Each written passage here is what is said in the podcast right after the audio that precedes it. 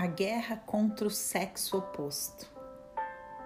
Chega um momento na nossa caminhada que a gente começa a reconhecer que vivemos uma guerra velada, silenciosa com o sexo oposto.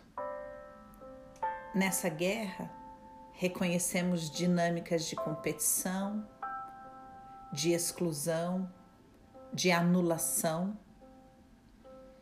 Muitas vezes manipulamos as coisas para, de maneira velada, diminuir as pessoas do sexo oposto. Por que isso? Qual é o centro da questão?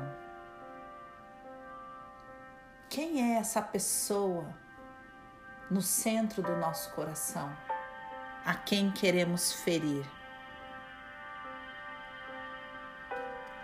Progenitor do sexo oposto, ou seja, no caso das mulheres, seu pai, no caso dos homens, sua mãe. O núcleo que impulsiona essa guerra é a vingança. Por isso, um desejo de ferir, que se manifesta em comentários em risinhos, em ironias, em olhares, em silêncios, desejo de ferir, um desejo de controlar com as suas exigências, com as suas expectativas, um desejo de tirar a liberdade do outro, a liberdade de expressão, de movimento, de sonho. É impossível vencer essa guerra dentro de nós sem reconhecer que quem está à frente dessa guerra é um tirano, é uma tirana em nós.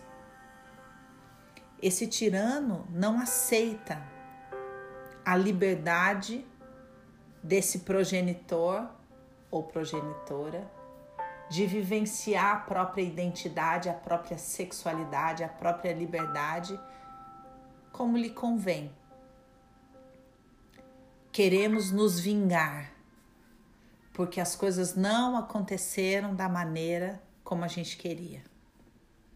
Queremos nos vingar do abandono, da frieza.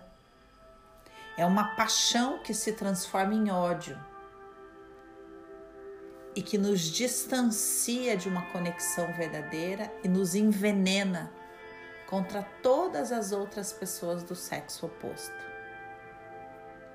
Não basta olhar e falar, ah, eu quero mudar a minha relação com o meu cônjuge, com o meu marido, com o meu parceiro ou com a minha parceira. É preciso, no mais profundo da nossa sombra, admitir admitir a nossa tirania, o nosso desejo de vingança. E então nos curvarmos, admitir a dor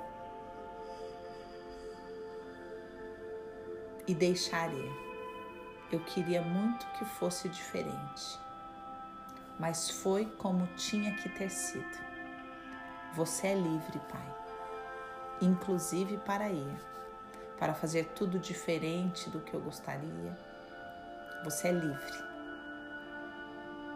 Estamos em paz.